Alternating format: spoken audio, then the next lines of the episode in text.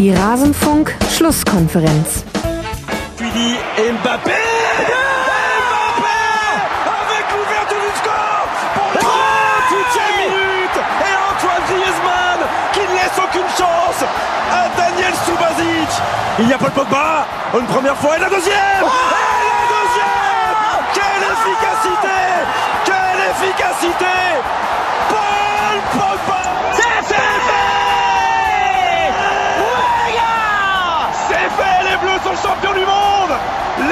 sont champions du monde pour la deuxième fois dans l'histoire du football français Alles zur deutschen Nationalmannschaft.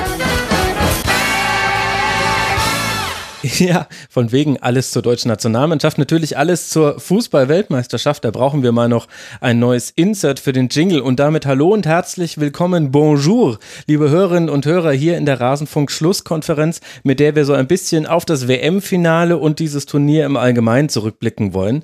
Mein Name ist Max Sackebost, ich bin der G-Netzer bei Twitter und freue mich sehr, dass ihr mal wieder eingeschaltet habt. Und ich freue mich noch mehr, dass ich dieselbe Runde hier bei mir begrüßen darf, mit der ich auch schon auf die WM vorausgeblickt habe. Das heißt, wir begrüßen hier zum einen Tobias Escher von Spielverlagerung.de und Rocket Beans. Servus Tobi. Moin Moin.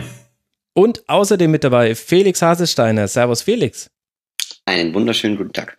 Sehr schön, dass ihr euch nochmal bereit erklärt habt, jetzt nicht nur mit mir auf das Turnier vorauszublicken, sondern jetzt auch die Rückschau zu wagen. Ich bin gespannt, wie wir dann unsere eigenen Vorhersagen einordnen werden und wie wir das alles begründen, dass wir da dann vielleicht bei manchen Dingen leicht daneben lagen. Bei anderen war es gar nicht so schlecht insgesamt eine ganz okay Bilanz. Bevor wir loslegen, danke ich noch ganz schnell Max, Tortinator, Lorenz, Maria und Wolle. Sie alle sind Rasenfunk-Supporterinnen und Supporter und helfen dabei mit, dass der Rasenfunk sich finanziell trägt und so etwas wie zum Beispiel diese täglichen WM-Sendungen überhaupt möglich sind. Während der WM habe ich nichts anderes gemacht als den Rasenfunk. Herzlichen Dank dafür. Wer uns ebenfalls unterstützen möchte, erfährt, wie das geht auf rasenfunk.de slash unterstützen.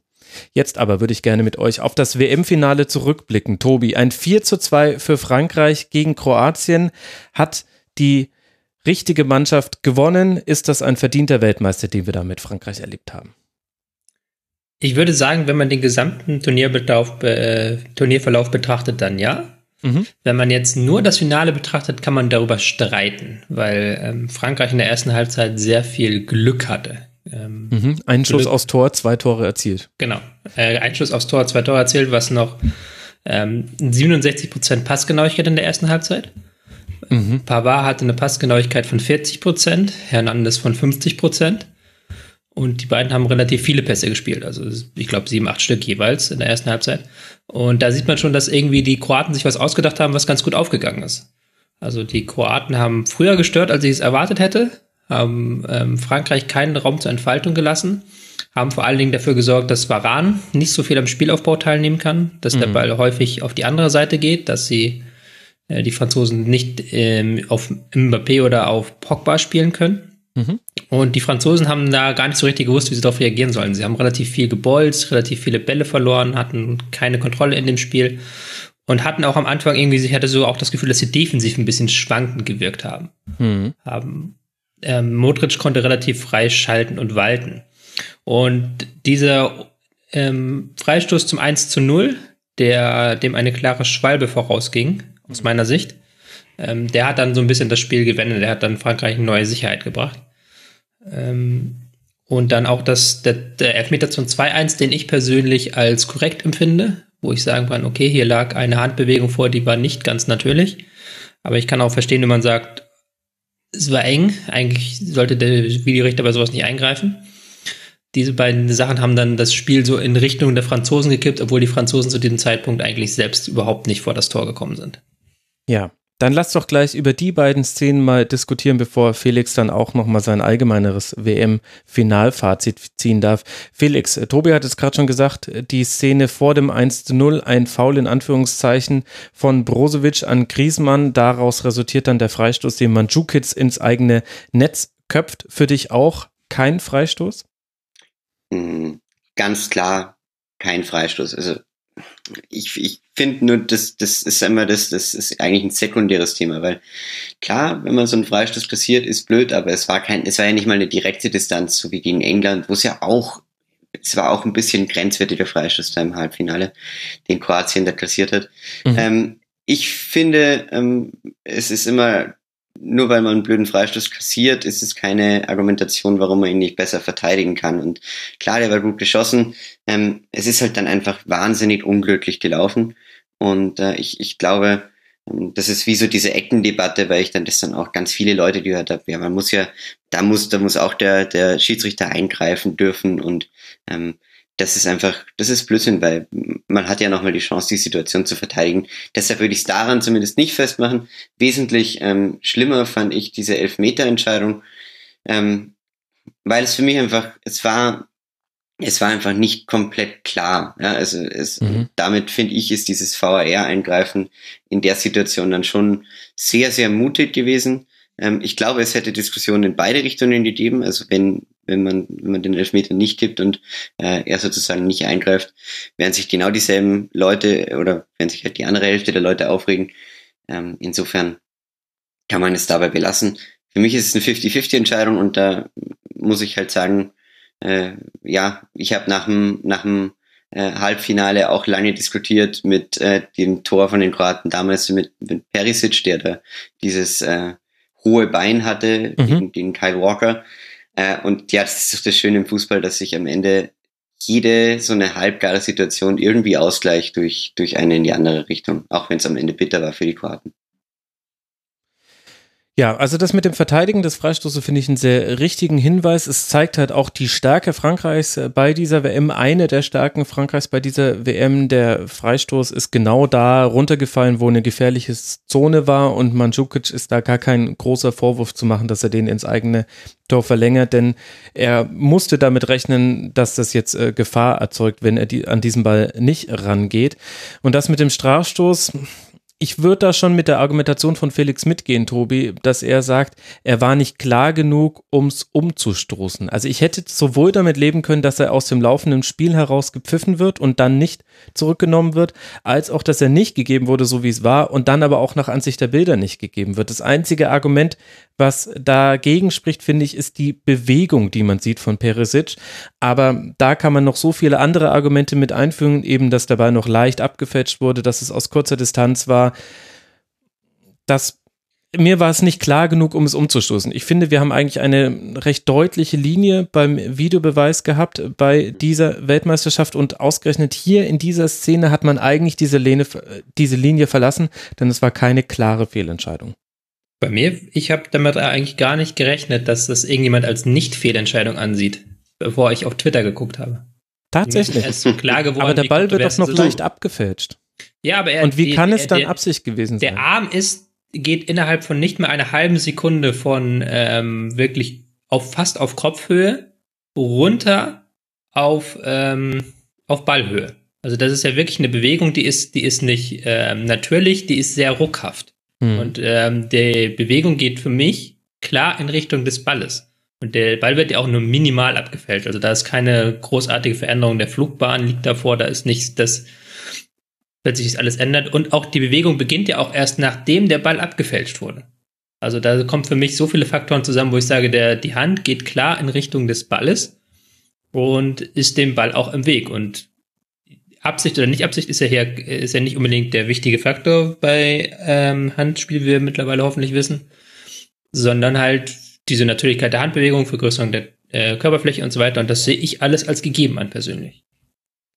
Okay, ich hatte da auch noch so ein bisschen im Hinterkopf, dass gerade in Finalspielen man sich schon sehr sicher sein muss, bis man einen Strafstoß gibt. Das ist ein sehr weiches Argument, weil da kann jeder völlig zu Recht gegen argumentieren. Also gutes Beispiel zum Beispiel, wie damals das Einsteigen von Manuel Neuer gegen Higuain äh, gepfiffen wurde oder eben nicht gepfiffen wurde im WM-Finale 2014.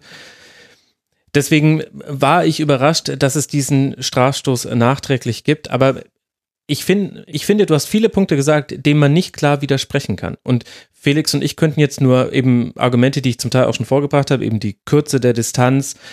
Ich würde als weiches Kriterium, wobei ich weiß, es steht im Regelbuch nicht, aber es war nicht das so, dass dahinter direkt ein Franzose stand, der den Ball hätte einschieben können, sondern da stand ein Mitspieler von Perisic, ich weiß allerdings, dass das ein sehr wackeliges Argument ist, also dass das auch mit den Regeln nicht so wirklich gedeckt ist. Aber deswegen dachte ich eigentlich, als ich die Bilder gesehen habe in der Wiederholung, dachte ich mir, na, ich glaube, er lässt es gerade so noch stehen, weil er sagt, boah, also 50, 50, vielleicht 60, 40, das reicht mir aber nicht in einem WM-Finale. Ich gebe diesen Strafstoß nicht. Aber man kann für beide Seiten sehr also, gute Argumente führen. Worum es mir bei solchen Szenen immer geht, ist, ähm, wenn ich mir die fünfte Slow Motion aus der achten Perspektive anschaue, dann ist natürlich diese Handbewegung total klar. Das ist Wahnsinn. Also das schaut ja aus, als würde er sich noch überlegen, während der Ball vom Kopf des Franzosen auf ihn zuschießt, ähm, was er jetzt gleich mit der Hand machen wird. Mhm. Wenn man sich das aber in irgendeiner Art von Realgeschwindigkeit anschaut, dann sieht man, also es gibt keinen Menschen, der seine Hand so schnell bewegen kann, äh, wie der Ball, der noch ganz leicht, aber doch entscheidend abgefälscht wird vom ähm, Kopf von, ich weiß es nicht mehr, wer es jetzt war. Ähm, und ich, ich finde einfach, dass du ihn, ja, das, natürlich, ich finde, du kannst in Realgeschwindigkeit nicht sagen, dass Perisic diesen Ball in irgendeiner Form mit der Hand spielen wollte. Ähm, er ist im Sprung, das sollte man nicht vergessen. Es ist keine, er steht nicht am Boden. Ja? Und äh, insofern hätte ich das jetzt einfach als, also ja, es ist nicht kontrollierbar aus meiner Sicht. Und ähm, was ich nur sehr interessant fand, äh, und das sagt für mich immer viel aus, ist die Reaktion des Spielers, der gerade dieses potenzielle Foulspiel begangen hat. Äh, und Perisic ist hingegangen und hat auf den Boden geschaut und hat den Ball zurück zur Ecke gepasst. Und ich glaube, dass ihm in diesem Moment klar war, dass wenn der Schiedsrichter jetzt die, die Slow-Mo anschauen wird, dass er äh, sehen wird, dass er den Ball leicht mit der Hand berührt hat und dass er dann wahrscheinlich Elfmeter geben wird. Deshalb waren ja auch die Proteste der Kroaten eher in Grenzen. Ja. Dann nach der Videobeweisentscheidung gab es dann Proteste, da fragt man sich immer so, warum, aber vielleicht muss man da auch einfach irgendwo hin mit seinem Gesprächsbedarf. Ich meine, Tobi hat es ja auch gesagt, irgendwann hat sogar er auf Twitter geguckt, das ist ja quasi das Anmauen des Schiedsrichters, ja. dass man dann genau, irgendwo hin muss mit seinem, mit seinem Output. Aber Tobi hat ja auch schon richtigerweise so das Ganze ein bisschen eingebettet ins Spiel, nämlich dahingehend, dass ab dann das Spiel ein bisschen zu Frankreichs Gunsten lief. Also man hatte nach dem Ausgleich von Perisic, können wir gleich nochmal ausführlicher drüber sprechen, schon das Gefühl, okay, Kroatien ist wieder voll da und dann aber dieser zweite Rückstand und von dem konnte man sich nicht mehr erholen. Wenn wir jetzt diesen 2 zu 1 diese Führung durch den Strafstoß von Griezmann nehmen, Felix, und uns dann auch die zweite Halbzeit angucken. Wie würdest du dann die Frage beantworten, wenn ich dir sage, war das jetzt auf dieses Spiel hin betrachtet der verdiente Sieger? Mm, sehr schwierig zu sagen, weil diese erste Halbzeit war für mich fast die dominanteste, die Kroatien im, in, in dem Turnier gespielt hat. Also jetzt mhm. auch vor allem bezogen auf die erste Halbzeit. In Verlängerungen waren sie immer sehr gut, aber äh, eigentlich hatten sie immer Probleme ins Spiel zu kommen. Und dieses Mal war sie zum ersten Mal wirklich äh, gut drin, ähm, haben die Franzosen eigentlich komplett kontrolliert. Ich kann mich an überhaupt keine gefährliche Szene erinnern. Und äh, insofern, ich, ja, also ich, ich würde schon sagen, dass dieser Elfmeter das alles äh, sehr gebrochen hat. Ähm, und äh, äh, dann diese, diese zwei Schläfrigkeiten, die sich Kroatien in diesem Turnier geleistet hat, waren eben bei diesen zwei schnellen Gegentoren, die ja dann am Ende auch entscheidend waren. Mhm. Und insofern, ich, ich finde das immer, ist aber wenn halt dann auch ein bisschen zu viel für ein Finale, wenn du so einen Gegner hast genau, wie Frankreich. Genau. Also das ist ja auch eine Qualität, dass Frankreich, also so wie Kroatien es ausgenutzt hat, dass Frankreich es nicht schafft, äh, viermal nacheinander innerhalb des eigenen Strafraums irgendwie an den Ball zu kommen und dann kann Perisic eben einen wunderbaren Treffer schießen. Das hat Kroatien sehr gut gemacht. Aber genauso perfekt hat äh, Frankreich die wenigen wenigen Chancen, die sich äh, ihnen geboten haben in der zweiten Halbzeit, halt wirklich eiskalt genutzt, jede einzelne davon. Das tut sehr, sehr weh, aber ist natürlich auch eine große Qualität. Ja, also man kann den Kroaten keinen Vorwurf machen, aber man kann auch den Franzosen keinen Vorwurf machen. Das ist einfach, äh, ein Finale ist ein Spiel, wo einfach diese Spielgeschichte kurz entscheidend ist und nicht, äh, vielleicht gar nicht mal nur die, äh, sozusagen, was auf dem Spielfeld stattfindet, sondern einfach auch, ähm, wie werden kleine Situationen für wen entschieden und da lief dieses Mal alles für Frankreich und da bin ich auch wieder bei meiner alten These, dass sich im Fußball alles ausgleicht, weil, wenn wir uns zurückerinnern, vor zwei Jahren war es genau andersrum, da hat sich halt alles gegen Frankreich entschieden und alles für Portugal. Ähm, jetzt ist halt andersrum, äh, diesmal war Kroatien der Leidtragende. Ich, äh, ja, also wir können, ich, ich freue mich jetzt noch auf die, auf die ähm, genauere taktische Analyse von, von Tobi, aber das wäre jetzt mein emotionaler Take von dem Spiel sozusagen. Ja, sehr gut. Äh, Tobi, da hattest du ja schon auf dem Silbertablett serviert deine nächsten fünf Minuten. Jetzt Taktik-Talk mit Tobi. ähm, die erste Halbzeit habe ich ja schon so ein bisschen Taktik-Talk-mäßig mhm. abgehandelt. Und was mir in der ersten Halbzeit noch gewundert hat, ist, ist, wie defensiv Frankreich aufgetreten ist. Ja. Also gerade Mbappé, der ja sonst eigentlich immer sehr weit vorne auf Konter gelauert hat, der war plötzlich in der ersten Halbzeit auch am eigenen Strafraum zu finden und hat da mitgeholfen. Ähm, das war eigentlich sehr untypisch. Und in der zweiten Halbzeit haben sie dann wieder tatsächlich das gemacht, was ihn dieser, ähm, in, in, bei dieser WM so stark gemacht hat. Ähm, sie haben den für mich ziemlich schwachen Conte ausgewechselt. Ja. Zonzi haben, der dann sehr stark sich an Modric orientiert hat, der dann dafür gesorgt hat, dass Modric sich ein bisschen weiter fallen lassen musste, damit er Bälle bekommt. Und dann haben sie halt wieder im, etwas hinter der Mittellinie den Zugriff gesucht und nach Ballgewinn sofort Mbappé gesucht und geguckt, wie kriegen wir Mbappé hinter die Abwehr. Und ich fand, bei beiden Toren war Mbappé ähm, entscheidend beteiligt. Einmal beim 3 zu 1 war er ja derjenige, der den Sprint quasi gewinnt und der die Flanke in den Strafraum äh, bringt. Mhm. Und was für ein Pass auf Mbappé. Also der Mitspieler weiß auch genau, okay, ich kann den jetzt noch zwei Meter länger spielen als bei jedem anderen Spieler auf diesem Planeten aktuell, weil Mbappé wird den noch genau erlaufen. Also der war wunderbar. Genau, das war auch das, was eigentlich ich eigentlich vor dem Spiel erwartet hatte, dass sie genau das ausnutzen, weil mhm. Mbappé halt sehr viel schneller ist als Vida und Strinic. Mhm. Und das haben sie in der zweiten Halbzeit auch sehr gut ausgenutzt. Es gab auch in der ähm, 52. schon eine sehr große Chance, wo Mbappé alleine durch war wo er auch einfach mit schierer Geschwindigkeit an seinen Gegner vorbeigegangen ist. Gar nicht irgendwie mit Finesse, sondern er war einfach dreimal so schnell. Genau. Und das haben die dann wirklich in Perfektion ausgespielt.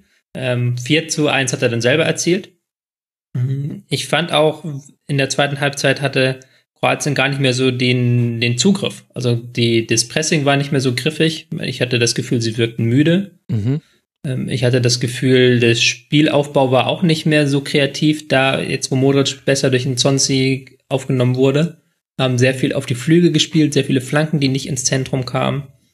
Und tatsächlich, wenn man guckt, gab es halt in der gesamten zweiten Halbzeit, ähm, in der 48. gab es eine große Chance durch Rebic, mhm. die äh, Loris halten muss. Und danach war eigentlich nichts mehr. Also wenn man jetzt ähm, die Chance, das Tor, was sie dann nachher gemacht haben, dieses verrückte 4 zu 2 da durch Loris Patzer, ist ja jetzt auch nicht unbedingt so, dass die da irgendwas rausgespielt hätten oder so.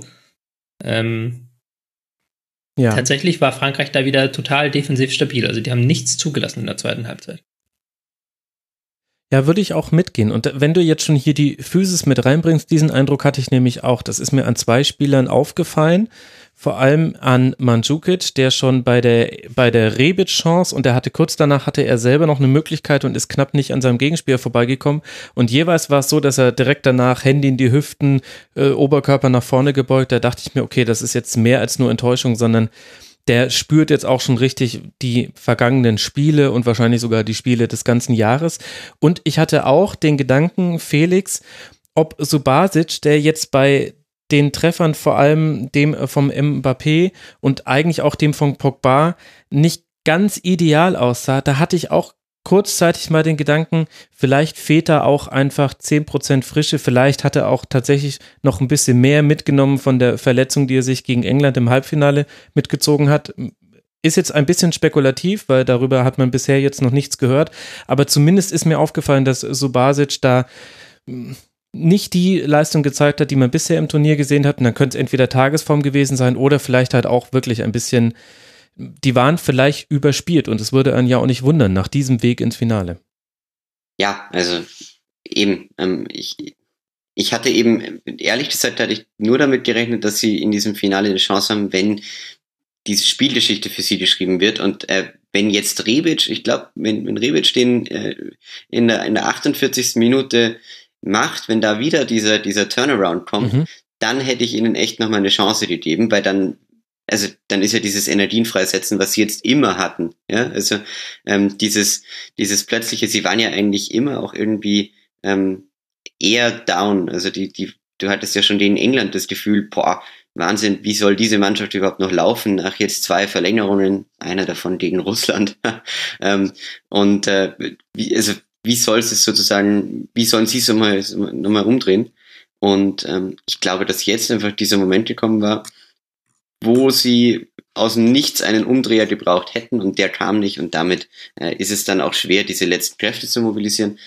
Und ja, bei Subasic, ich, ich glaube halt dieses, dieses Pogba-Tor, also, ach, mein Gott, also, ähm, dass er ausgerechnet den besten Spieler des Turniers anschießt, der für, ich glaube, das war das erste Mal, seit Luka Modric, seit er 14 ist, die, die Orientierung auf dem Fußballplatz verloren hat. Mhm. Ähm, und einmal nicht weiß, wo der Ball ist. Und äh, dann ist es für Subasic, er spekuliert halt, ja, und das ist. Ja, er springt halt wieder zurück in die Tormitte und ist deswegen genau. dann auf dem falschen Fuß. Also es ist erklärbar, aber sah halt nicht so genau, glücklich es, aus. Richtig, so wie halt bisher vieles sehr, sehr glücklich aussah, sah halt da jetzt eher diese zwei Situationen eher unglücklich aus. Und mein Gott, der Schuss von Mbappé, den, den würde ich gar nicht unterschätzen, weil ähm, äh, also ein Torwart spekuliert ja aus der Distanz ähm, eher auf einen hohen Schuss. Und wenn der dann äh, flach scharf ins Eck kommt, ist es äh, oftmals, glaube ich, eher schwieriger ähm, vom, vom Timing her dann noch hinzukommen. Und äh, ja, man kann ihm da definitiv nicht ganz äh, die Schuld wegnehmen, aber ähm, er hat halt bisher auch vielleicht, äh, klingt jetzt hart, aber ein bisschen über seinem Niveau gespielt und jetzt ist halt auf sein Niveau mhm. sozusagen zurückgekehrt. Das ist ja oft die Geschichte bei so einer WM. Absolut. Und es war eben einfach ein sehr langes Turnier und auch daran hast du es dann gemerkt. Lass mal ein bisschen durch die Mannschaften durchgehen und äh, noch ein paar Spieler hervorheben anhand dieses Finales. Wenn wir jetzt eh schon bei Kroatien sind, würde ich damit mal beginnen, Tobi. So Basic haben wir jetzt gerade schon angesprochen. Luka Modric, denke ich, da sollten wir noch mehr Worte drüber verlieren als die eine negative Aktion. Er wurde zum Spieler des Turniers gewählt. Das ist ja auch ein gern genommen, dass man dann den im Finale unterlegenen Mannschaft da nochmal einen Spieler nimmt. Wir erinnern uns an Leo Messi. Aber schon für sich gerechtfertigt, denn Luka Modric hat Kroatien bei manchem Spiel schon ein bisschen durchs Turnier getragen, oder? Nicht nur bei manchem. Ich würde sogar bei fast allen sagen. Ähm, Luka Modric tatsächlich ähm, kann man mit der Wahl leben, finde ich. Also ich finde, das ist eine gute Wahl, weil Luka Modric für sein Team einfach unverzichtbar war. Er war wirklich an so ziemlich allen Angriffsaktionen beteiligt, auch wieder im Finale lief unglaublich viel über seine halbrechte Seite, ja. wo er sehr viele Gegenspieler auf sich gezogen hat, sehr viel Druck auf sich gezogen hat und dadurch dann wiederum seine Mitspieler befreit hat. Ich fand jetzt gar nicht, dass ähm, er in diesem Turnier so diese mega genialen Aktionen hatte. Das war es gar nicht so sehr. Also dieser, dieser geniale Modric, der mit einem Pass Tore einleitet, den hat man gar nicht gesehen. Eher den Gestalter, eher den, das Metronom der Mannschaft war er. Mhm. Im Finale dann tatsächlich eine, ich will nicht sagen schwache Leistung, weil bei Modric ist es immer sehr relativ, weil selbst eine schwache Leistung von Modric ist immer noch besser als eine gute Leistung von den meisten anderen Fußballern aber er war jetzt nicht so präsent im Spiel. Er wurde dann nachher, in der zweiten Halbzeit hatte ich auch das Gefühl, dass er physisch dann abgebaut hat. Da hat ein Zonzi ihn ganz schön abkochen können und auch Matuidi und ähm, ja, da, da fand ich dann, da war, dann konnte er das Spiel nicht mehr so prägen, wie er es vielleicht noch in den Halbfinals, Viertelfinals gemacht hat. Wen müssen wir mhm. noch hervorheben, Felix, neben Luka Modric bei den Kroaten? Ja, vielleicht noch ein Halbsatz zu Modric. Mhm. Ich fand nur, dass äh, der entscheidende Unterschied zu den Spielen davor aus meiner Sicht war, dass er viel weniger in diese äh, offensiven Räume gekommen ist, weil das Faszinierendste fand ich, dass es sehr oft eigentlich in diesen Strafraum, äh, zwischen Strafraum und Ecke gezogen ist und dort nie den Ball verloren hat, sondern immer dadurch ähm, dieses ganze kroatische Spiel so in, ins letzte Drittel verlagern konnte. Und das hat er zum Beispiel gegen Frankreich wirklich überhaupt nicht geschafft. Und da echt äh, muss man ähm, in Sonsi loben, der da, der da einen Wahnsinnsjob gemacht hat. Ähm, und ja, bei Kroatien, wie würde ich noch aussehen? Ich finde, ähm, was die größte Überraschung für mich war, war die Innenverteidigung ähm, mit Loren und wieder, jetzt nicht nur im Finale, wo sie vielleicht gegen Mbappé ihre Schwierigkeiten hatten, aber ich meine, generell im Turnier ist das mit Sicherheit eine der schwächeren Innenverteidigungen ab dem äh, Viertelfinale auf jeden Fall gewesen. Und die haben äh, schon gegen England wirklich immer wieder spektakuläres Timing gehabt in ihren in ihren in Gretchen mhm. und so weiter. Also äh, hätte ich ihnen ehrlich gesagt nicht zugetraut, weil das war für mich der klare Schwachpunkt der kroatischen Mannschaft. Ähm, und insofern würde ich sie da nochmal vorheben. Und da muss man ganz klar noch äh, Brozovic hervorheben, der sich in dieser Mannschaft echt ähm, zu so einem kleinen äh, Sergio Busquets entwickelt hat, der halt äh, neben Rakitic und Modric einfach äh, alles äh, andere macht und äh, diesen dritten Part im Mittelfeld übernimmt. Also das war wirklich äh, eine hervorragende Leistung und ja, man könnte auch noch Ivan Perisic loben, der natürlich mhm. mit, seinen, mit seinem Wahnsinnstreffer, der jetzt so ein bisschen untergeht zum 1-1, das war ein tolles Tor äh, und überhaupt äh, diese, diese Offensive total angekurbelt hat. Da Perisic würde ich gerne nochmal ein bisschen mhm. hervorheben. Weil ohne den wären sie, glaube ich, auch nicht ins Finale gekommen und dann wäre das Ding auch relativ schnell ähm, weg gewesen. Weil ähm, was, ziemlich, was unterschätzt wird, ist halt, dass er unglaublich, unglaublich Stärke bei Flanken hat und auch Flanken erreicht, die eigentlich ähm, praktisch nicht zu erreichen sind. Mhm. Beweisstück A, das 1 zu 1 gegen England. Das 1 zu 1 gegen England, aber auch jetzt nach diesem Kopfball-Ding, dieses, diese fünf Kopfbälle da beim äh, 1 zu 1, die er dann irgendwie runterpflückt und dann den Ball einfach ins Tor wuchtet. Ja, vor allem, dass er da noch diesen, diesen Meter weggeht von seinem Gegenspieler. Das fand ich, mhm. das fand ich so gut. Also, dass er nicht wild draufgeschossen hat, sondern er wusste genau, nee, der, der Schuss ist noch nicht frei, der könnte geblockt werden und der geht noch diesen Meter nach links und zieht dann ab. Das fand ich super. Und was halt äh, extrem wichtig ist, ist, dass er dieses flankenlastige Spiel halt so ein bisschen ähm, äh, dem geholfen hat. Weil, sind wir mal ehrlich, die Flanken von Kroatien waren teilweise unterirdisch gerade für eine Mannschaft, die so viel auf dem Flügel rausspielt, kamen dann so flache Flanken auf den ersten Pfosten, wo Frankreich gar keine großen Probleme hatte, die zu klären. Und ohne Perisic wäre das, glaube ich, nochmal eine Stufe schlechter gewesen.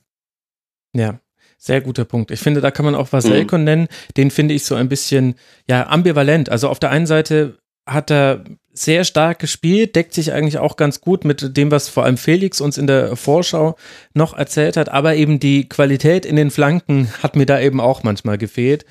Deswegen so, ja, ambivalent, so wie ich es so wie ich es gesagt habe. Ansonsten finde ich, kann man Ante Rebic noch hervorheben, der hat das entweder es ist sein Breakthrough-Year, hoffentlich ist es nur nicht der Höhepunkt seiner Karriere, es ist auf jeden Fall unfassbar, was er gespielt hat jetzt in diesem ganzen Jahr bei Eintracht Frankfurt und jetzt eben hier auch bei Kroatien, kann man mal gespannt sein, wie lange er braucht, um sich zu erholen, um das auch äh, in der nächsten Saison so machen zu können. In der Regel geht sowas ja nicht ohne Ende, aber richtig stark. Auch Grammaric hat dem Spiel einiges gegeben, über wen ich gerne noch kurz sprechen wollen würde, wäre Rakitic. Felix, der hat mir nämlich bei allem, was wir über Luka Modric gesagt haben, wo wir dann auch ja herausgearbeitet haben, in der zweiten Halbzeit hat er sich deutlich schwerer getan da fand ich, hat man gemerkt, dass Rakitic nicht das Niveau von Modric bei dieser WM erreicht hat. Er konnte da nicht wirklich in die Lücke springen, was er von seinen Anlagen her ja eigentlich drauf hat.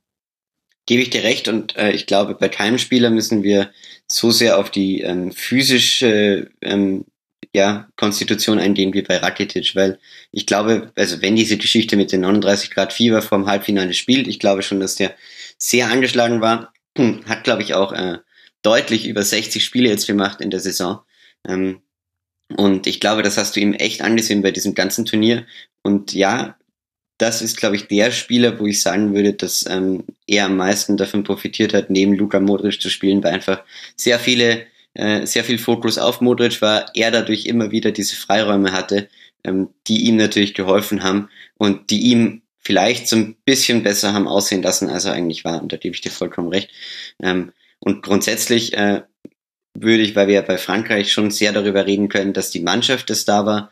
Mhm. Ähm, ich würde auch bei Kroatien nochmal betonen, ähm, was für eine unfassbare Leistung das von Slatko Dalic war aus diesen äh, Haufen Einzelspielern, die ja jetzt doch sich seit einigen Jahren in dieser Nationalmannschaft mhm. treffen und kennen, so eine Einheit zu formen. Und ich kann mich noch erinnern, ähm, nach dem ersten WM-Spiel, ich habe doch einige kroatische Freunde, äh, haben mir fast alle, mit denen ich geschrieben habe, so gesagt, ja, siehst du, Jetzt schicken sie Kalinic nach Hause, da ist wieder nur Streit in der Mannschaft, die werden wieder irgendwie in der Vorrunde oder im Achtelfinale ausscheiden, das wird wieder eine Enttäuschung, ähm, und äh, weil diese Mannschaft nicht zueinander findet. Und das war wirklich das Überragende bei diesen Kroaten dieses Jahr, dass die so eine Einheit geworden sind. Ähm, und das muss man, das muss man ja. Slatko Dalic wirklich hoch, hoch anrechnen. Das wundert mich gar nicht so sehr, dass du das jetzt nochmal hervorhebst, völlig zu Recht, wie ich meine, denn ich habe da einen Experten gehört vor der WM, der hat das Folgende gesagt. Und das war mir das, was mir bei Kroatien auch gerade 2014 gefehlt hat, ähm, war diese irgendwie ähm, jegliches Funktionieren als Mannschaft wurde einfach verpasst. Und ähm, das würde ich gar nicht mal nur taktisch sagen, sondern auch ähm, äh, was man so den Eindruck am Spielfeld hatte. Mhm. Und ich glaube, deshalb habe ich sie auch dieses Mal als Überraschung wieder drinstehen, dass sie das geschafft haben könnten, ähm, das, das zu verbessern. Und ähm, dazu kommt für mich noch, dass sie mit ähm, Lovren und Frijalko gerade in der rechten Verteidigungsseite einfach ähm, sehr, sehr gute Leute haben, die auch eine sehr starke Saison gespielt haben, beide, und nicht mehr diese Unsicherheitsfaktoren sind. Also Lovren hätte ich normalerweise eher als unsicheren Innenverteidiger drinstehen, aber so wie er zuletzt bei Liverpool gespielt hat, ähm, fand ich ihn schon, fand ich ihn schon, ähm, hat er sich deutlich gesteigert. Und mhm. gerade deshalb würde ich sie, würde ich sie vorziehen. Tja, das war Felix Hasesteiner Tja. vor der WM. Ich habe euch das nicht verraten, dass ich nochmal unsere Vorschau mir nochmal angehört habe, was wir zu Frankreich und Kroatien gesagt haben. Chapeau, ich ziehe meinen Hut, Felix, nicht schlecht. Dankeschön, Dankeschön, Dankeschön. Sehr gut, ja, nee, bleibe ich auch bei. ja, das, das ist sehr schlau. Wir haben ja Kroatien als Überraschung, aber am Ende des Überraschungssegment eingeordnet. Und äh, Schuld daran war Tobi, wir hören mal kurz rein, warum. Denn die Begründung ist eigentlich so, da sieht man, dass äh, Tobias Escher, selbst wenn er vermeintlich falsch liegt, doch richtig liegt. An der Stelle muss ich jetzt einfach äh, euch beide mal bedingungslos loben. Hören wir mal rein, was Tobi vor der WM über Kroatien gesagt hat. Warum sind die nicht für ihn Geheimfavorit? Felix ich, und ich hatten sie beide als Überraschung. Du hast sie als Durchschnitt und hast mir noch mitgeschickt Fallobst. Fragezeichen. Wo ich ja. mich frage, woher kommt diese große Skepsis gegenüber einem Kader, über den wir gleich noch im Detail sprechen werden, der ja auch auf dem Papier nicht der schlechteste ist? Ähm, Selbstschutz. Es ist reiner Selbstschutz, okay. weil ich jetzt seit ähm, zehn Jahren mittlerweile vor jedem Turnier sage, Kroatien, das ist ein Geheimfavorit. Kroatien, was haben die für geile Spieler? Luka Modric, Rakitic, Badelj ja. im Mittelfeld. Mhm. Vorne Mandzukic im Sturm. Über die Flüge kommen sie mit Peri, äh, Perisic und Kamaric auch noch, der, der da gar nicht so richtig reinpasst in das System eigentlich. Und, aber sie schafft es irgendwie nicht daraus, irgendwie mal nur halbwegs funktionierendes zu basteln. Also seit zehn Jahren versuchen sie aus dieser Wahnsinnsgeneration an Spielern, ähm, mit denen du einfach mal ein geiles äh, Ballbesitzspiel aufziehen müsstest, was ja mit diesen Spielern eigentlich möglich sein soll, und das kriegen sie irgendwie nicht gebacken. Mhm. Und das habe ich jetzt auch schon wieder in der Vorbereitung auf diese WM und auch auf diese ähm, Vorschau hier gesehen, dass sie das immer noch nicht so richtig gebacken bekommen. Dass sie da immer noch teilweise Sachen machen, wo du dir denkst, Mensch, was soll das? Wieso, wieso spielt plötzlich Modric ähm, da als tiefster Spieler in der, in der Geschichte und Rakitic läuft irgendwo rum und keine Ahnung. Also sie kriegen es halt nicht gebacken, dieses Potenzial wirklich auf den Rad zu bringen. Vom Potenzial sind sie auch diesmal wieder ein ganz klarer Geheimfavorit. So. Aber ich habe noch, ich sehe noch nicht, dass sie das wirklich irgendwie hin, hinbekommen, dieses Potenzial auch auf den Rasen zu bekommen. Mhm. Und wahrscheinlich jetzt, wo ich zum ersten Mal sage, die, die schaffen nichts, ähm, kommen sie ins Halbfinale oder sowas. Weil sie da, dafür haben sie ja das Potenzial eigentlich. Also das ist ja wirklich eine der, der Top Ten Nationen bei dieser WM, wenn du dir rein die Spieler anguckst. Mensch, Tobi, du wusstest es schon vor zehn Jahren. Ja. Aber äh, ja. finde ich, zeigt ganz gut, was eigentlich auch jetzt die komplette kroatische WM so ein bisschen beschreibt. Herausragende Anlagen, aber es gab eben ein paar Fragezeichen, vor allem mit Blick auf die Vergangenheit und da kann man jetzt eben dann, wie es Felix ja auch gerade schon getan hat, Dalic hervorheben kann sagen, okay, also unter diesem Trainer hat das sehr, sehr gut funktioniert und mit all dem Glück, was man dann braucht, ich meine, zweimal im Elfmeterschießen weitergekommen, aber dann halt wirklich auch ein herausragendes Turnier aber gespielt. Ist, ist schon Wahnsinn, oder? Also ähm, überhaupt von Tobias Escher als Nicht-Ballbesitzmannschaft gelobt und dann äh, äh, im Kroat im, im, im, Finale der WM 66 Prozent Ballbesitz gegen Frankreich. Das ist doch ähm, eine, eine Entwicklung von fünf Wochen, die sich wirklich sehen lassen kann. ja, wobei der Ballbesitz jetzt auch nicht super ausgespielt war im Finale und natürlich auch ein bisschen das Spiel, ja, ja, natürlich. Spieldynamik dazu kam. Ja. Ja, was aber Wenn ja. Frankreich zur Halbzeit rückliegst, hast du viel Ballbesitz. Genau, und, und das lenkt ja auch so ein bisschen den Blick auf Frankreich, Tobi, finde ich. Also das ist ja einer der Gründe, warum Frankreich äh, trotz äh, des WM-Sieges kritisiert wird, dass man eben sogar im Finale so passiv war. Siehst du da einen begründeten Vorwurf in dieser Argumentation? Hm, nein, also ich sehe den Vorwurf, er ist, also begründet ist der Vorwurf tatsächlich, doch, ich sehe, er ist begründet, weil Frankreich halt tatsächlich, wenn man anguckt, was für Angriffstalent sie in ihrem Kader haben, ähm, da haben sie sehr defensiv für gespielt. Ähm, aber es ist in dem Sinne keine faire Kritik, weil Frankreich tatsächlich ähm, genau das gemacht hat, was ein Weltmeister machen muss, nämlich ähm, im Zweifelsfall hinten gut stehen, ähm, wirklich stabil sein, in Führung gehen und dann diese Führung herunterverwalten. Und da deswegen habe ich halt am Eingangs auch gesagt, sie sind der gerechte Sieger einer eher defensiven WM, mhm. weil sie das defensiv stabilste Team waren. Also wenn sie geführt haben, hattest du immer das Gefühl, okay, da kommt jetzt kein Gegner mehr so von sich aus ran. Absolut. Das ist richtig. Das hat Sie auch waren schon das Italien dieser WM, könnte man also sagen. ja, stimmt. In Abwesenheit Italiens musste irgendjemand diese Rolle füllen. Ja, finde ich sehr richtig. Und auch da würde ich gerne noch mal kurz mit euch reinhören in das, was wir vor der WM über Frankreich gesagt hat, haben. Und äh, dann können wir kurz dann noch mal ein paar einzelne Spieler herausheben. Wir beginnen mal mit meiner Hinführung. Da habe ich so unsere Einschätzung als Titelkandidat ein bisschen zusammengefasst und dann hören wir uns ein paar Details von euch an.